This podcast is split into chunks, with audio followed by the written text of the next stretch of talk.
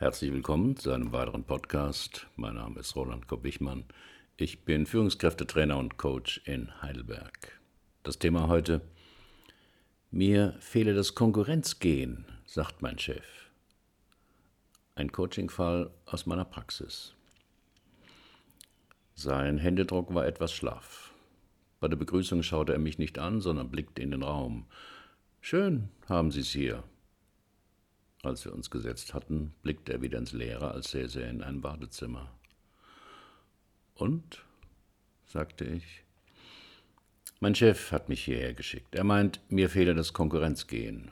Und das wäre aber wichtig für mich als Verkaufsleiter. Und was meinen Sie? wollte ich wissen. Er hat wahrscheinlich recht.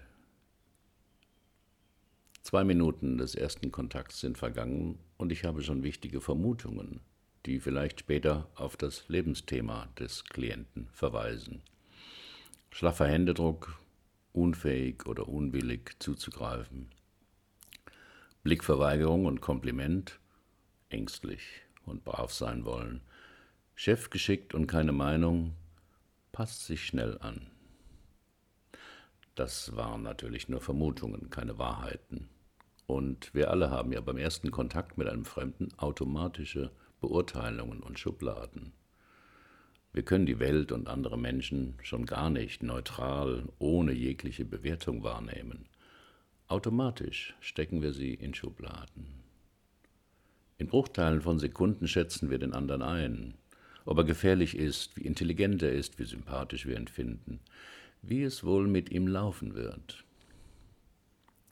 Das ist ein evolutionäres Erbe, dem jeder unterliegt. Auch die Menschen, die meinen, sie würden ganz vor, unvoreingenommen und offen auf jeden zugehen. Mögen Sie denn keine Konkurrenz? fragte ich den Verkaufsleiter Stefan A., 35 Jahre, Single, bei einem IT-Unternehmen angestellt. Ich hasse Konkurrenz und gehe ihr, wenn möglich, immer aus dem Weg, weil ich sie primitiv finde. Fast alle Konflikte, die es auf der Welt gibt, hängen letztlich mit Konkurrenz zusammen. Besser sein wollen als der andere. Deswegen wird es auch nie Frieden auf der Welt geben, solange es Konkurrenz gibt. Dabei ist genug von allem da. Genug Geld, genug Nahrung, genug Land. Es müsste keine Kriege geben. Schuld ist nur diese idiotische Konkurrenz. Mein Klient hatte sich richtig in Rage geredet. Das ist meistens ein Zeichen, dass das, was jemand so vehement bekämpft, auch etwas mit seinem Lebensthema zu tun hat.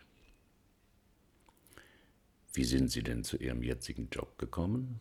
Da mussten Sie sich doch auch bewerben und gegen andere Bewerber durchsetzen, fragte ich etwas verwundert. Stefan A. lächelte fein. Eben nicht. Es geht auch ohne Konkurrenz. Dafür bin ich das beste Beispiel. Ich habe mich in meinem Leben noch nie um eine Stelle beworben. Ich wurde immer empfohlen. In seiner Stimme klang etwas Triumphierendes mit, als hätte er bewiesen, dass es auch ohne Konkurrenz im Berufsleben geht. Doch vielleicht war es nur die bis jetzt geglückte Kompensation dafür, dass ihm das Konkurrenzgehen fehlte. Aber ihr Chef scheint nicht so begeistert zu sein, dass sie Konkurrenz so stark verteufeln und Kooperation idealisieren. Die Begriffswahl in meiner Frage war etwas zugespitzt, weil ich genervt war. Als ich das bemerkte, dachte ich kurz darüber nach, was mich störte. Es war die moralische Position von Stefan A., mit der er Konkurrenz nicht nur für sich ablehnte, sondern insgesamt abwertete, wie ich aus seiner Vision von einer besseren Welt schloss. Wenn man mit Menschen intensiv kommuniziert, ist es immer wichtig, die eigenen Gefühle genau wahrzunehmen. Was mich ärgerte, war die einfache Lösung, mehr Kooperation, die mein Klient, Klient propagierte für ein sehr komplexes Problem. Zusammenleben von Menschen mit ungleichen Chancen. Auf meine fragende Feststellung erwiderte der Verkaufsleiter Nein, leider überhaupt nicht. Einfach weil er noch im alten Denken und überholten Weltbildern verhaftet ist. Da war es wieder. Die meisten Menschen, die über einen Missstand klagen, ob in der Partnerschaft oder im Beruf oder der Gesellschaft, suchen die Schuld außerhalb von sich selbst. Bei einem anderen Menschen, bei der Gesellschaft, im System. So logisch, schlüssig oder zutreffend das auch manchmal erscheinen mag, hier ist eine Fortführung des Gesprächs meistens unbefriedigend, wenn es einem nicht gelingt, die Blickrichtung des anderen zu ändern denn den anderen oder die Gesellschaft oder das System kann der Einzelne nicht ändern. Gleichwohl werden solche Debatten dauernd und ausdauernd geführt. Warum? Weil es bequem ist, weil es genügt, auf den Missstand hinzuweisen in der Hoffnung, es würde etwas ändern. Das ist die berühmte Komfortzone, in der sich jeder immer mal befindet, wenn er die Opferposition einnimmt. Also versuchte ich, die Blickrichtung meines Klienten zu ändern. Aber jetzt sitzt ja nicht Ihr Chef hier, sondern Sie. Und er will offensichtlich nichts an seiner Meinung ändern, sondern wünscht sich, dass Sie etwas ändern. Wollen Sie denn etwas ändern? Das ist eine ungemein wichtige und spannende Frage im Coaching denn aus der Antwort erfahre ich, ob es wirklich zu einem Arbeitsauftrag des Klienten kommt und ich etwas tun kann.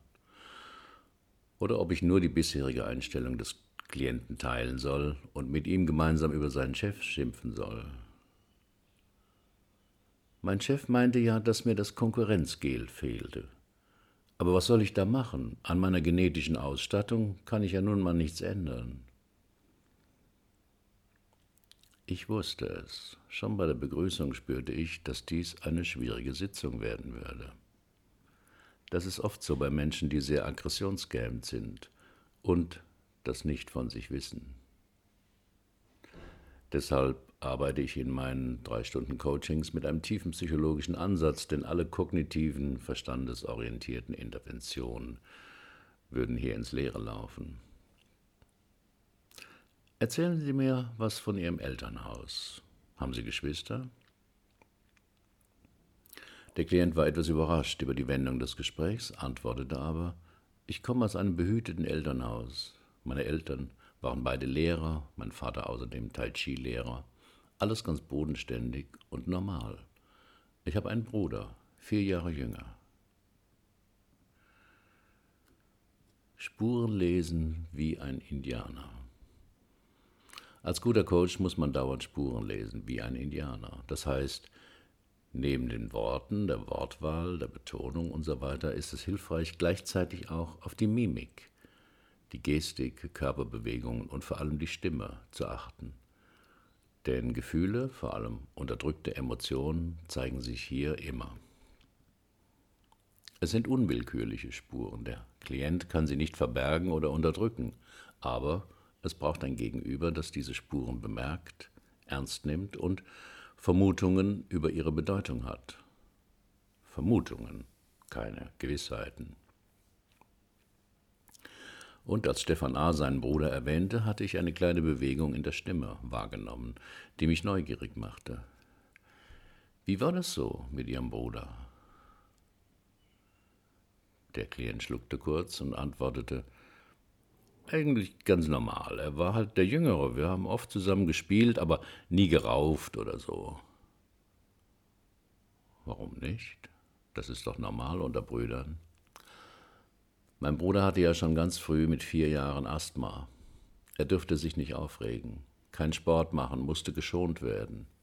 Ich musste oft auf ihn aufpassen, wenn meine Eltern keine Zeit hatten. Zudem waren meine Eltern Anhänger von A.S. Neil, dem Summerhill-Gründer. Kennen Sie den? fragte Stefan A. Klar, das war der Erste, der für die gewaltlose Erziehung von Kindern plädierte und in seiner Schule auch umsetzte. Das heißt, versuchte ich eine erste Hypothese zu testen, Sie haben ein hartes Training in Gewaltlosigkeit und Kooperation in Ihrer Kindheit durchlaufen. Und das Konkurrieren hat man ihnen sicher auch früh ausgetrieben, oder? Der Klient wurde nachdenklich. An seiner etwas veränderten Gesichtsfarbe konnte ich erkennen, dass ein Gefühl aufgetaucht war. Darüber habe ich bisher nie nachgedacht, aber mir fällt ein, dass ich einmal bei den Bundesjugendspielen als Zehnjähriger eine Medaille gewonnen hatte. Lass die bloß nicht deinen Bruder sehen, fuhr mich meine Mutter an. Auf meine verwunderte Frage, warum nicht, sagte sie, dass er sonst neidisch oder traurig werden könnte, weil er nie so schnell laufen könnte wegen seines Asthmas. Solche Situationen in Kindheit und Jugend sind es, wenn sie öfters auftreten, aus denen individuelle Lebensthemen entstehen können. Das wiederholte sich noch ein paar Mal bis ins Erwachsenenalter, fiel es meinem Klienten ein. Als ich einen Förderpreis für das Informatikstudium erhielt, bat meine Mutter, es auch zu verheimlichen, weil mein Bruder nur eine Lehre als Bankkaufmann machte. Wie geht es Ihrem Bruder heute, wollte ich wissen. Sehr gut, ist verheiratet, hat zwei Kinder, ist rundum zufrieden. Dann könnten Sie ja aufhören, ihn weiter zu schonen, warf ich ein. Ich verstehe nicht. Meine Intervention war zwar richtig, kam aber zu früh. Der Konflikt war noch nicht erlebt, daher verstand Stefan A. nicht, was ich meinte. Ich bat ihn, noch mehr über die Kritik seines Chefs wegen der fehlenden Konkurrenzorientierung zu sagen. Wir waren viele Jahre Marktführer in einer speziellen Nische. Aber seit drei Jahren haben wir zwei Mitbewerber, die uns Marktanteile abnehmen.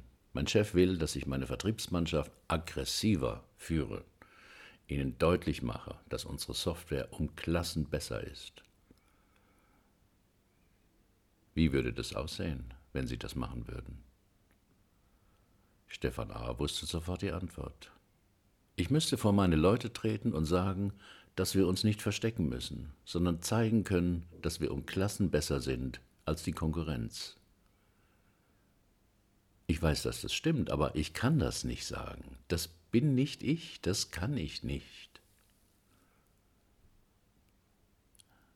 Würden Sie es denn gerne können? fragte ich. Ich weiß es nicht.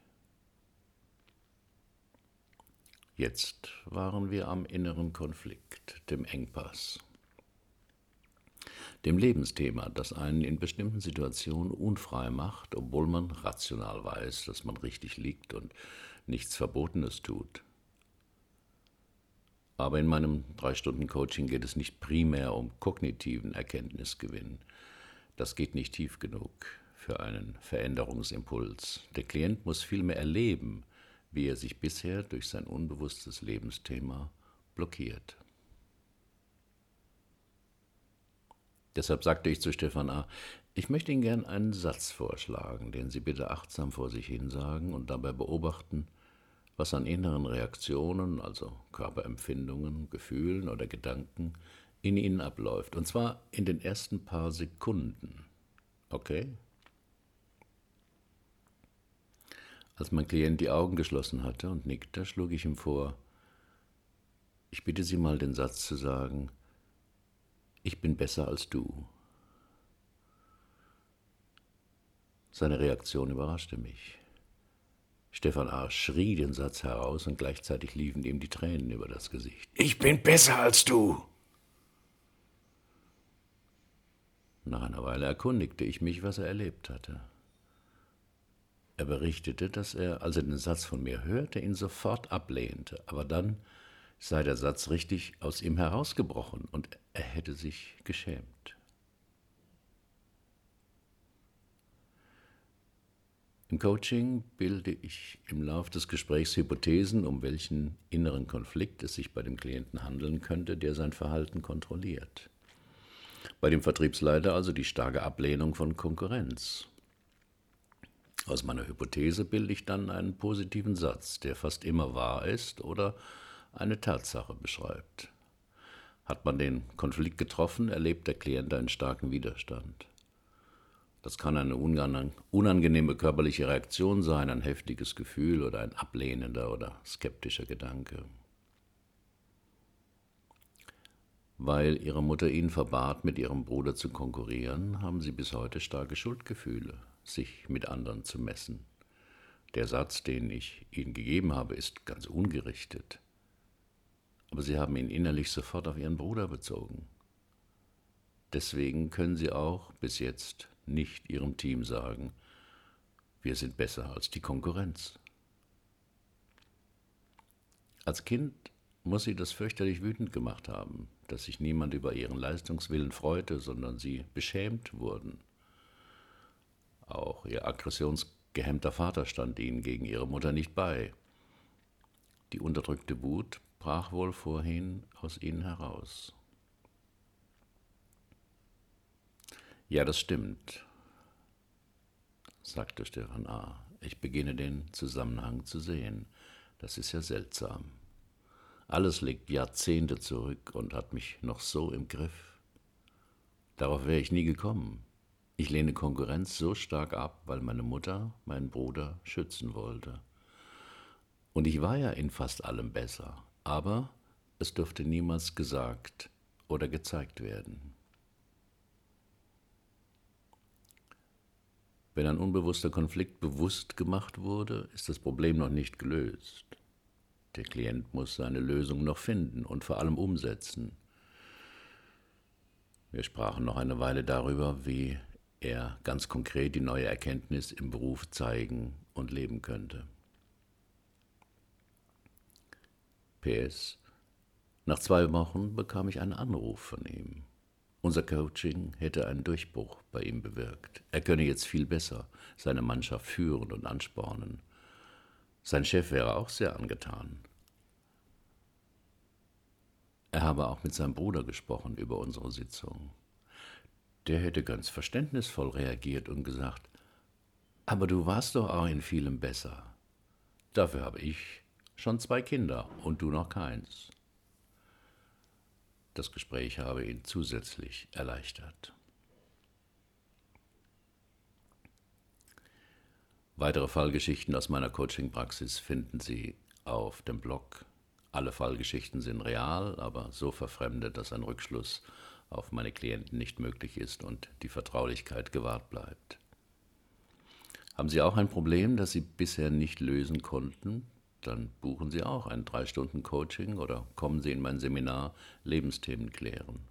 Nur sechs Teilnehmer, zweieinhalb Tage, ein Coach. Wir finden die Lösung dort, wo Sie noch nie gesucht haben. Versprochen. Sind Sie Coach oder arbeiten Sie intensiv mit Menschen und wollen lernen, auch so zu coachen? Ich biete eine Fortbildung an. Alle Informationen über das Seminar und die Fortbildung finden Sie auf meinem Blog. Herzlichen Dank für Ihre Aufmerksamkeit. Bis zum nächsten Mal.